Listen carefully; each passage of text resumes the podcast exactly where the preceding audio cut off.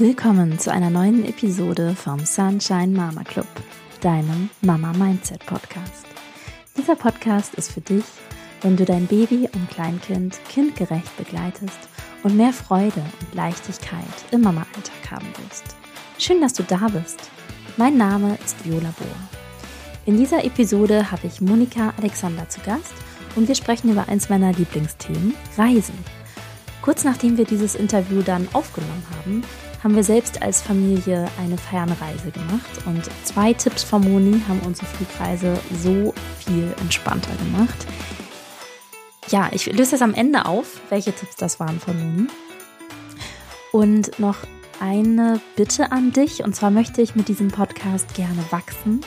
Und ich würde mich mega drüber freuen, wenn du diese Episode an eine Freundin von dir weiterleitest, die auch bald verreist mit ihren Kids.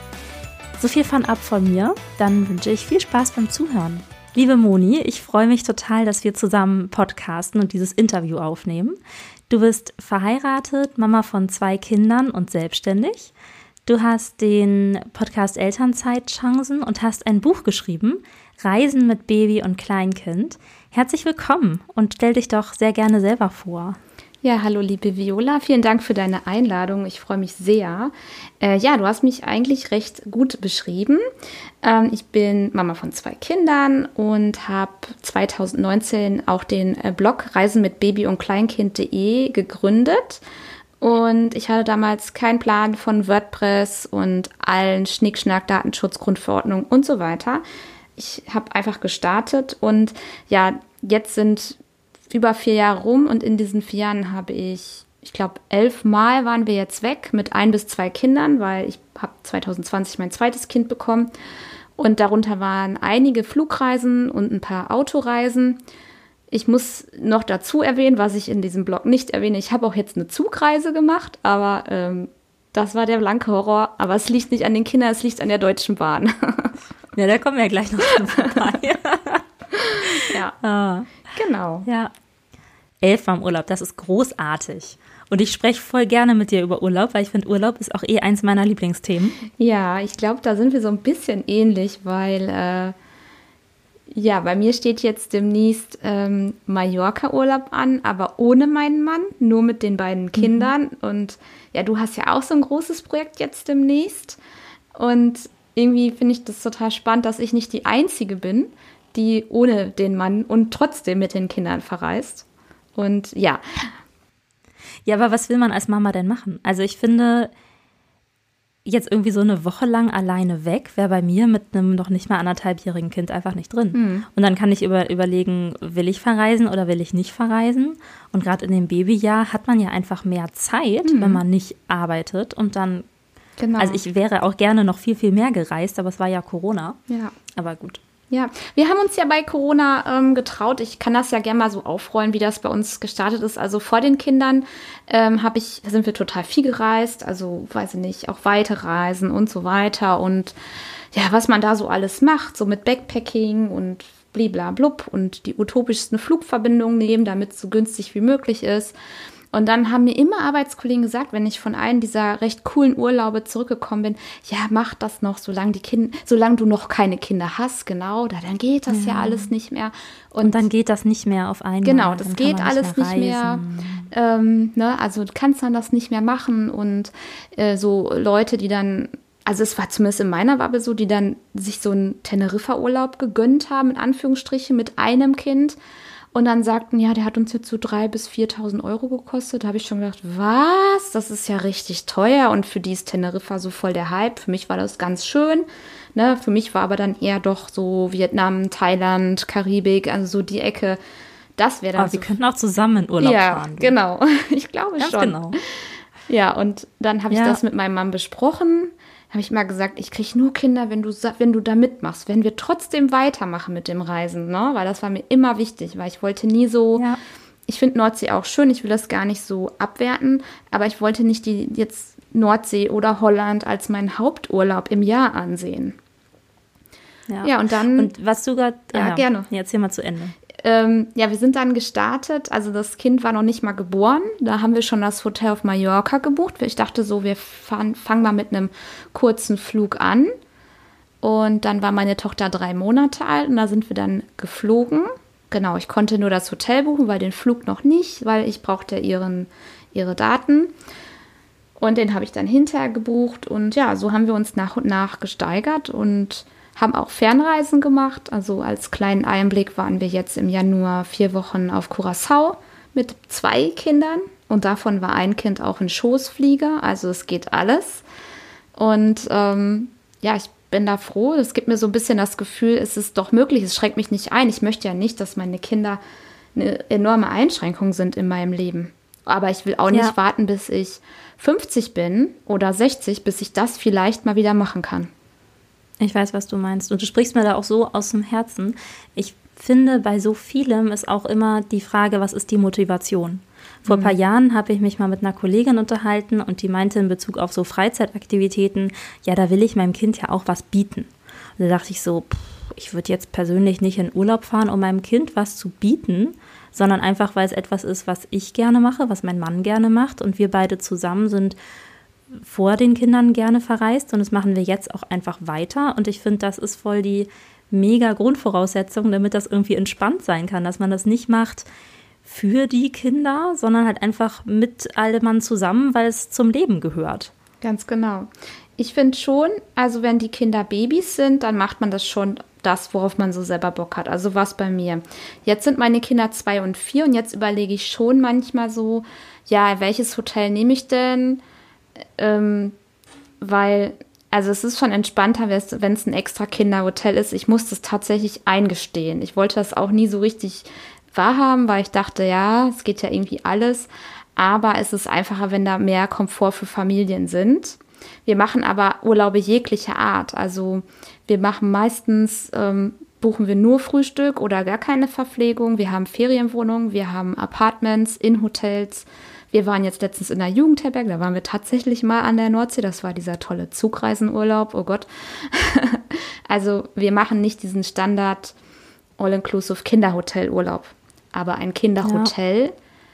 kann den Eltern auch sehr viel Entspannung bieten und den Kindern hm. auch ganz viel Input geben. Ja, aber es geht auch ja. eine schöne Ferienwohnung an der portugiesischen Algarve, direkt am Meer, ne, mit äh, aber viele Meter bis zum Wasser, dass das Kind nicht sofort ertrinkt. Also so, ne? Es geht auch. Ja. Ach, wie cool. Ich würde gerne mit dir einmal die ähm, erstmal den Weg durchgehen. Wie kommt man denn überhaupt dahin? Und einmal über die unterschiedlichen Verkehrsträger sprechen. Und zwar gerne zuerst verreisen mit dem Auto. Wie sind da so deine Erlebnisse mit einem Baby im Auto zu verreisen? Also das Wichtigste ist, dass immer einer hinten beim Kind sitzt. Das ist, das ist super wichtig, weil die Babys, die wollen ja dann, also dass man einfach sofort agieren kann, wenn irgendwas ist. Schnuller verloren, weint. Je nach Alter können die sich den ja noch nicht selber ähm, zurückholen. Oder halt, ähm, ja, wenn die Begleitung beim Einschlafen brauchen, manche Kinder brauchen ja ihr Schnuffeltuch so über ein Auge so ein bisschen. Das ist so das Erste bei so Kleinkindern. Ja, wir kaufen zum Beispiel immer eine Reisezeitung, da darf sich unsere Tochter was aussuchen. Auch seitdem sie zwei ist schon. Ähm, und ich weiß, wir sind sieben Stunden nach Dänemark gefahren, da war sie noch nicht zwei, da hatte sie noch keine Reisezeitung. Da saß mein Mann auch die ganze Zeit hinten, da durfte sie die Fensterscheibe voll stickern, da durfte sie dann äh, so Stifte am Fenster malen, da wurde dann auch mal Spaß gemacht. Also es ist natürlich schon eine Aufgabe, es ist auch nicht dann super entspannt, muss ich schon zugeben. Aber ähm, es war absolut machbar, also es war ja. kein Geheule, kein Geschreie, es gab genug Snacks und das ist aber für alle Anreise- und Abreisetage, egal welches ähm, Transportmittel, es ist fast alles auch einfach erlaubt. Also so Routinen und Verbote oder so, das mal so lockerer sehen, das ist auch ganz wichtig. Ja. ja. Genau. Ah, also ich weiß nicht, bei uns, als sie ein Baby war, sie fand Autofahren teilweise wirklich schlimm. Und manchmal waren wir nur am Wochenende an der Ostsee und das ist eine Stunde Weg von uns. Und auf dieser Stunde haben wir dreimal einen Stopp gemacht, weil es war so viel Geweine. Also das finde ich echt, in dem Alter fand ich es teilweise wirklich schwierig, ne? auch Strecken von nur 20 Minuten, weil mich das auch fertig gemacht hat, wenn sie dann so herzzerreißend geweint hat. Und jetzt ist sie, ja, also als sie 15 Monate war, waren wir in Frankreich und hatten eine Strecke von 1300 Kilometern oder so sind das an zwei Tagen gefahren und das war super entspannt. Mhm. Also da hat sie auch irgendwie so einen neunstündigen Autofahrtag mitgemacht, wo wir halt zwischendurch mal Pausen gemacht haben. Ja, aber wie viel Pause macht man denn auf so einem Rastplatz? Ist auch nicht so super viel. Mhm. Das kommt doch echt aufs Alter an, oder? Ja, ich habe das Gefühl, diese Schreierei in der Babyschale, die ändert sich schlaghaltig, sobald die vorwärts gerichtet fahren und auch rausgucken können. Das ist so äh, meine Erfahrung damit, dass ähm, entweder sind die ganz klein, also ein paar Wochen. Muss dazu sagen, unsere aller, allererste Reise war nach Ameland. Da war meine Tochter drei Wochen alt. Das war ein vier Stunden Autofahrt. Das würde ich niemals jemandem empfehlen. Da hat sie zwar nicht geschrien, aber da haben wir auch mehrere Pausen gemacht, weil die Kinder ja nicht so lange im Maxikosi liegen sollen. Und ähm, dieses grundsätzlich, mein Kind schreit im Auto, höre ich sehr oft. Ich hatte das nie. Deswegen kann ich, äh, würde ich sagen, ähm, wenn man das hat, dann würde ich tatsächlich nicht mit dem Auto verreisen. Und es nochmal probieren, sobald man einen neuen Sitz hat, der dann äh, mhm. nach vorne gerichtet ist. Ich weiß, es wird empfohlen, Sitze zu nehmen bis. So lange wie möglich mhm. rückwärts, ja. weil es ist sicherer und so. Ja. Also wir fahren immer noch rückwärts. Echt? Und dann hat sich das einfach. Aber sie kann ja. rausschauen. Ja, sie ist jetzt ja auch schon größer ja. und sie kann halt besser gucken und jetzt sind auch Bilderbücher interessant genau. und also dieses, ja, ja. ich glaube eher dieses rausschauen können und gucken, was da passiert, weil die das ja in der Babyschale nicht können. Vielleicht wird manchen auch schlecht. Also mir würde zum Beispiel Rückwärtsfahren mhm. auch schlecht werden. Das sind ja auch Menschen, die sind halt nur sehr klein. Das kann ja auch daran liegen. Ähm, ganz ehrlich, bevor man sich quält, würde ich es lassen. Da gibt es keinen kein Tipp, den ich jetzt sagen würde, könnte, das äh, mach das ja. und dann schreit auf gar keinen Fall und dann kannst du voll lange Auto fahren. Aber mhm. es wird Zeiten kommen, wo es geht, wie bei dir. So, und Zugfahren. Du hast es ja schon mal so ein bisschen angeteasert, wie so deine persönliche Erfahrung mit einmal Zugfahren ist. Ja, genau. Wann, wie alt waren die Kinder, als ihr Zug gefahren das seid? War jetzt, und warum war das so eine Katastrophe? Ja, das war jetzt vor kurzem. Da waren die halt zwei und vier oder sind sie. Ähm, wir dachten, wir verreisen mit dem 9-Euro-Ticket und unsere reine Zugfahrt waren vier Stunden. Und am Ende sind wir ähm, in, der, in der Stadt Lea gestrandet weil ja Brückenschäden und äh, keiner hat so richtig eine Info gegeben. Also es lag eigentlich an der Deutschen Bahn.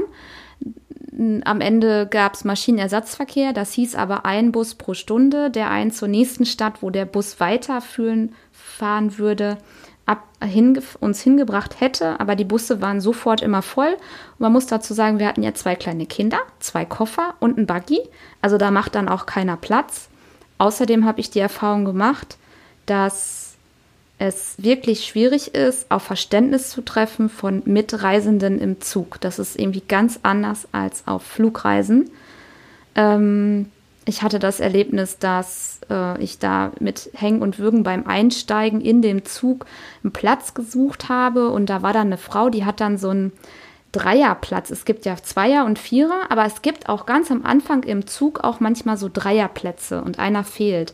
Und da hätte der Buggy wunderbar reingepasst. Und dann habe ich diese Dame gebeten, ob sie sich vielleicht woanders hinsetzt, weil da vorne habe ich dann auch gezeigt, da wäre auch noch ein Platz für sie frei, dass ich mit den beiden Kindern und den Buggy da sein könnte. Und mein Mann hat unten im Eingangsbereich auf die Koffer aufgepasst. Und da hat sie äh, ja gar kein Verständnis gehabt und hat mich dann da angemault. Und naja, das zum Thema Kinderfreundlichkeit in Deutschland. Am Ende war das einfach eine. Ja, ich weiß nicht, ob es am Zug lag. Also ich glaube, die gleiche Person wäre vermutlich im Flugzeug auch so gewesen. Ne? Das wäre gar ja, nicht passiert im nicht. Flugzeug, weil ja, wir ja Plätze gehabt hätten. Und im Flugzeug ja, reservieren die die Reihen für die Eltern. Entweder sitzen die meist ganz vorne oder meist ganz hinten und dann so gebündelt alle Eltern zusammen. Häufig habe ich mhm. das erlebt, sagen wir mal so. Ähm, das Schlimmste ja, war. Verspätung ist halt blöd, ne? Äh, Ausfall, halt gar kein Weiterkommen ja. mehr. Am Ende, also am Ende sind wir nicht ja. mehr weiterkommen. Das war jetzt einfach so eine individuelle Situation. Und ähm, da mussten wir ein Taxi nehmen und äh, was weiß ich. Und auf der Rückfahrt war auch irgendwie Zugausfall und nochmal anderthalb Stunden warten. Eigentlich war es wirklich wegen der Deutschen Bahn. Und den Mitreisenden im Zug, die halt echt sehr viel genervt und verständnislos waren von zwei ähm, mhm. Kindern, die halt auch da mal rumrennen ran, rennen wollten. Und im Flugzeug sind meine Kinder auch rumgerannt, bald auf den langen Flügen. Und das war gar kein Problem. Das ist so witzig, dass du so negative Erfahrungen gemacht hast. Wir hatten uns da ja kurz schon mal drüber unterhalten. Ich bin das erste Mal mit meiner Tochter verreist, da war sie drei Monate alt. Und wir sind zusammen nach Österreich gefahren. Das heißt, wir hatten so eine elfstündige Zugverbindung, einmal quer durch Deutschland und quer durch Österreich. Und es war super entspannt. Also wir haben uns da auch Plätze reserviert im Kleinkindabteil. Da waren wir die meiste Zeit über komplett alleine. Das heißt, wir hatten ein kleines Abteil mit sechs Sitzplätzen, für uns beide ganz alleine. Ich hatte sie vorne in der Trage, dann noch einen Rucksack, Stillkissen um die Schultern und einen Trolleykoffer dabei. Also das Umsteigen war dann irgendwie einmal alles an Mama angeplünt und raus und wieder in die nächste Bahn rein. Und dann ansonsten fand ich es total entspannt. Und da war es halt auch so, ich war die ganze Zeit mit ihr zusammen, ja. Und den ganzen Tag sich um ein Kind kümmern ist eine Aufgabe, ja. Aber wären wir zu Hause gewesen, hätte ich dann immer noch gedacht, so jetzt kannst du noch mal die Wäsche aufhängen und was ist eigentlich mit der Spülmaschine? Und so hatte ich halt einfach den ganzen Tag nur meine Tochter. Hm. Du hast ja auch von Anfang an schon alles richtig gemacht. Du hast schon Plätze reserviert gehabt, du warst im, im Kinderabteil. Das haben wir ja gar nicht gemacht. Ich denke mal, das hätten wir tun sollen. Ja. Das ist ja auch mit dem 9-Euro-Ticket dann, da kannst du ja nicht ICE fahren. Ganz genau. Ja. Wir wollten einen Low-Budget-Urlaub machen und ähm, ja, das hat sich wirklich nicht gelohnt. Aber man kann es ja auch mal ausprobieren. Ne? Mhm, Wie war das? Genau. Ist ein Learning. Also man darf ja auch Sachen ausprobieren und dann feststellen, okay, das machen wir jetzt nicht nochmal genau. so. ja, ganz genau. Und Fliegen. Wie ist das denn mit Fliegen? Wo bist du schon hingeflogen mit deinen Kindern und wie lange und wie alt waren die da und was hast du so für Tipps zum Fliegen? Mhm. Also so innerhalb Europas so die gängigsten Urlaubsländer, Spanien, Portugal, Griechenland, ähm, ja, Holland sowieso. Ähm, Dänemark habe ich jetzt, nee, da sind wir ja gefahren. Ähm, ja, mehr, Kanaren gehört ja jetzt zu Spanien, da waren wir zweimal. Ähm, und weiter weg war es dann ähm, Abu Dhabi und Curacao, wo wir jetzt waren. Und genau, in London waren wir auch noch mal mit einem Kleinkind, da war ich schwanger. Das war jetzt so die grobe Zusammenfassung. Ähm, beim Fliegen, ich finde, das fängt schon am Flughafen an, dass man ähm, super vorbereitet ist, spätestens bei den Sicherheitskontrollen.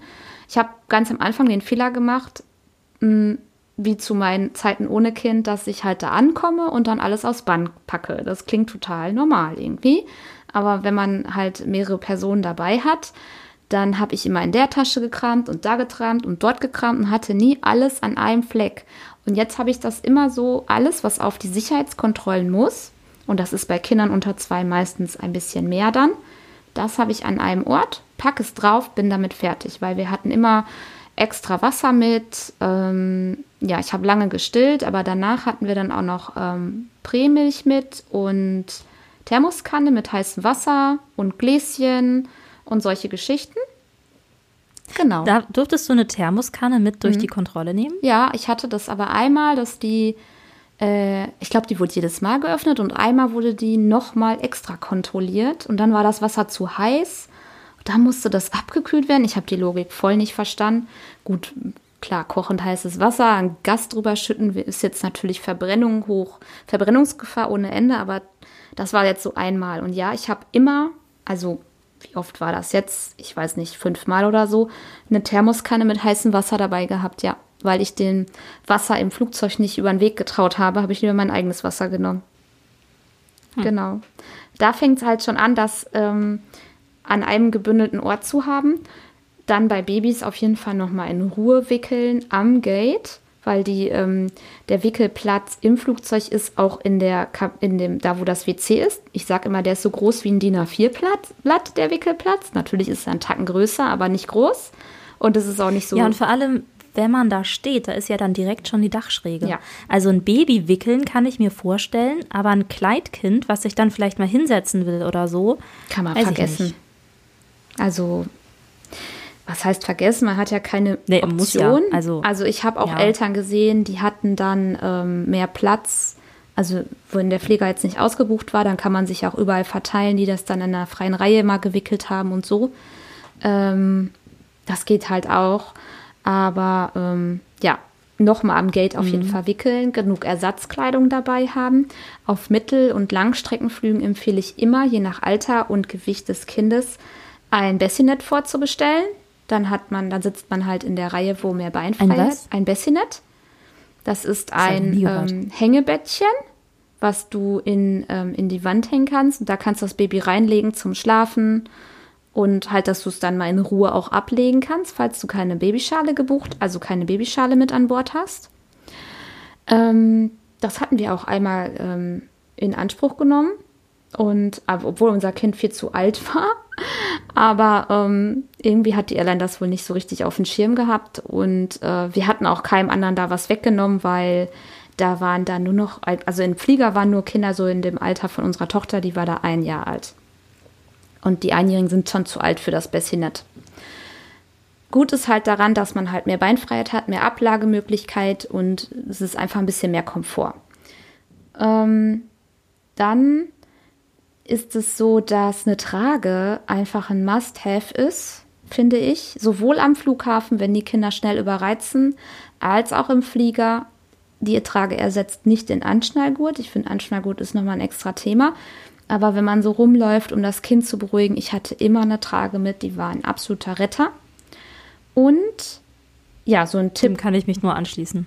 Ja, Tragen ne? ist großartig. Und du hast die Hände frei. Ja, und auch wenn du dann mal schnell umsteigen musst, ne, und du musst rennen, ja. Kind sicher in der Trage und es ist safe und irgendwo unterm Arm geklemmt, das ist. Ja, absolut. Ja. Also total. Mhm. Wir waren noch immer so Fluggäste, die den Kinderwagen oder Buggy mit bis zur Flugzeugtür genommen haben. Also eigentlich immer. Wir haben den nie aufgegeben. Ja. Das geht auch. Ähm, den kannst du ja sowieso kostenlos äh, mitnehmen. Unter zwei. Ähm, dann gibt es dieses Thema Loopbelt oder Babyschale mitnehmen. Also ich habe mich damit total lange befasst. Der Loopbelt ist ja dieses Band, dieser Extragurt für die Babys, die dann auf dem Schuss sitzen oder liegen und nochmal extra damit angeschnallt werden. Alternativ kann man einen extra Sitzplatz für das Baby buchen und das Baby dann also mit einer zugelassenen Autoschale, die da drauf befestigen und das Baby da reinlegen. Ich habe das nie gemacht, habe aber tatsächlich meine Babyschale schon mal mit in die Kabine genommen und mein Baby da reingelegt. Ich habe halt gepokert zu dem Zeitpunkt. Und ähm, die, ich habe die Erfahrung dabei gemacht und auch bei Beobachtungen bei anderen Flügen, dass die Flugbegleiter einfach keine Ahnung haben. Weil ganz, also jedes Mal musste das, durfte das Baby bei Start und Landung, was ja die gefährlichste Phase ist eigentlich, musste es auf den Schoß sein und gesichert in Anführungsstrichen mit dem Loopbelt. Und dann ist es total sinnlos, eine Babyschale dabei zu haben, wobei das das sicherste wäre. Das sicherste ist nämlich, das Baby die ganze Zeit, besonders bei Start und Landung, in der Babyschale zu haben. Und und die Babyschale wird dann angeschnallt mhm. am Sitz, oder? Genau. Sonst, wenn das frei rumfliegt, macht es ja keinen Sinn. Genau, die ist angeschnallt und da habe ich auch selber jetzt die Erfahrung gemacht, dass mir auf einen Hinflug jetzt gesagt wurde, die muss vorwärts gerichtet und auf einen Rückflug, selbe Airline, es war Etihad in dem damals, ähm, soll sie rückwärts gerichtet. Also widersprüchliche Aussagen wurden da vom ähm, Personal getroffen. Das hat mich total verwirrt und ähm, ja, wir sind tatsächlich immer jetzt ohne, ähm, also mit dem Loopbelt immer geflogen. Der ist aber tatsächlich nicht das sicherste. Das muss ich sagen und das erwähne ich auch mehr als einmal im Buch. Ähm, ja, jetzt sind meine Kinder zu alt, die haben jetzt ihre eigenen Sitzplätze. Aber wer halt tausendprozentig sicher sein will, sozusagen, dann lieber mit Babyschale aber dann vorher. Und halt dem extra Platz, den man dazu bucht und genau. dann genauso zahlt für einen Erwachsenen. Genau, der kostet oder? so um die 80 Prozent vom Normalpreis, meine ich. Aber ganz wichtig ist, sich schriftlich vorher bestätigen zu lassen, wie der Ablauf bei Start und Landung ist. Weil es bringt dir gar nichts, wenn du so viel Geld bezahlst und dann dein Baby trotzdem mhm. im Loopbelt auf den Schoß halten muss in diesen Start- und Landephasen. Also deswegen mhm. ist das, also das wäre jetzt meine, um die Sicherheit zu maximieren, wäre das meine Motivation, extra Platz zu buchen. Ja, genau. Wir haben ganz oft gepokert, habe ich ja eben gesagt. Das heißt, wir sind am Check-in, wo wir immer diesen Tracking-Aufkleber für den Kinderwagen abholen mussten und auch Gepäck aufgeben mussten. Das ändert sich nämlich auch, wenn man Kinder hat. So Mobile Check-in ist völlig vorbei. Du musst immer zum Counter. Und äh, da habe ich immer. Wir fliegen nur mit Handgepäck. Ja, ist klar. Ja, aber wenn du einen Kinderwagen hast, musst du wieder zum Check-in. Nee, aber bevor man Kinder ja. hatte, ist man ja manchmal nur mit Handgepäck geflogen. Das genau. ist auch eh schon vorbei. Ja, das ist. Ich kenne. Allein wegen der voluminösen Stoffwindeln. Ja, ja, genau, richtig. Also das kenne ich auch. Ich hatte auch Stoffwindeln oder ich habe auch Stoffwindeln. Der, der Kleine ist ja noch in dem Alter. Ähm, wenn du, ähm, wo war ich denn jetzt? Hm. Ja, zum Counter gehen und diese Checking-ID holen und wir waren genau. bei den Babyschalen. Da habe ich immer am Check-in-Schalter gesagt, ist das Flugzeug ausgebucht. Ähm, wir haben jetzt nur zwei oder drei Sitzplätze. Gibt es die Möglichkeit, dass wir einen Vierer kriegen oder eine Reihe hinter uns frei? Und ich sage dir, es war auf den ganzen Flügen, 99 Prozent der Flüge haben wir das gekriegt. Wir haben immer einen extra Sitzplatz bekommen, immer, teilweise eine ganze Reihe, die dann geblockt wurde. Wir hatten immer Glück außer auf unserem aller, allerletzten Flug mit einem unter zweijährigen Kind und das war von Curacao zurück nach Amsterdam. Ja, da hatten wir, da war der Rappel voll und wir hatten neun Stunden ein Schoßkind. Ja, ich habe noch zu meinem Mann gesagt, okay, das rächt sich jetzt unser Glück über die ganzen Jahre, aber es war trotzdem kein Problem. Ach stimmt, aber das ist ein total guter Tipp, dass man mit dem Kindersitz, den hat man ja sowieso dabei. Ja. Also, ne, wenn man vor Ort dann nochmal Taxi fährt oder Auto sich mietet, dann braucht man ja eh irgendwas, wo man sein Kind reinsetzt. Und dann kann man einfach fragen, ob man noch einen extra Sitzplatz haben kann. Ne? Wir hatten das mal auf dem Flug nach Portugal. Da hat, das war mit Ryanair. Und Ryanair, ich weiß nicht, ob das bei allen Fluggesellschaften ist, aber bei Ryanair darf man oder durfte man damals unter zwei einen Kinderwagen und eine Autoschale kostenlos mitnehmen. Das heißt, wir sind zum Counter und haben dann gefragt, wie voll ist der Flieger? Und dann haben die gesagt, ja, wir hatten nur ein Kind damals. Ja, nee, ich blockiere den Mittelsitz, ist kein Problem. Ja, und da hatten wir dann wieder einen Flug, wo wir ein Schoßkind bezahlt haben und einen extra Sitzplatz mit sicherer Babyschale für das Kind bekommen haben. Gratis. Mhm. Das ist aber halt für die Leute, die halt ein bisschen äh, so na, ne, Risiko eingehen wollen, können, die das aushalten können natürlich ähm, wäre es auch vielleicht anders dann gewesen. Ja, klar. Man weiß ja nie, wie voll der Flieger ist und wenn man es auf jeden Fall haben will, dann muss man es dazu genau. buchen. Und ich finde, das ist ein total guter Hinweis, dass man einfach mal fragt. Ne? Fragen kostet nichts. Ja. Ja, ganz genau. Manchmal hört man ja das, was man hören möchte. Ja. Wenn man fragt. Genau, weil die ähm, Damen und Herren da am Check-in, wenn die keine Kinder haben, ist denen gar nicht bewusst, was das für die Eltern denn jetzt bedeuten könnte, noch einen extra Sitzplatz zu haben. Also ja. eigentlich die, ne, also ich wäre so eine gewesen damals, glaube ich, vor zehn Jahren. ja.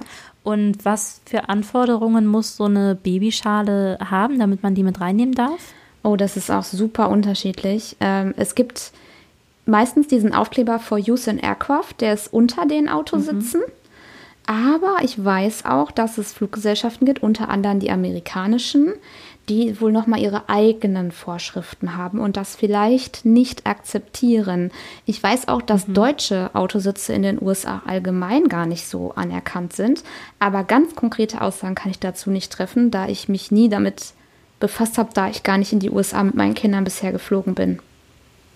Ja. Und weil diese Babyschalen, die sind ja nur, also ich glaube, meine hat mit zehn, elf Monaten nicht mehr in die Babyschale reingepasst. Und dann haben wir schon gewechselt auf dieses größere Modell. Das kann man ja dann nicht mit reinnehmen, oder? Nee, es gibt ab ein Jahr diesen Care-Gurt. Ein extra Anschnallgurt. Wir können das ja gerne verlinken. Es gibt dann für ab Einjährige nochmal einen besonderen Anschnallgurt für das Flugzeug. Was man kaufen kann. Mhm oder was die Airline hat? Nein, das muss man kaufen. Der kostet so um die 100 Euro. Und den, ähm, ich meine, der heißt Care Gurt.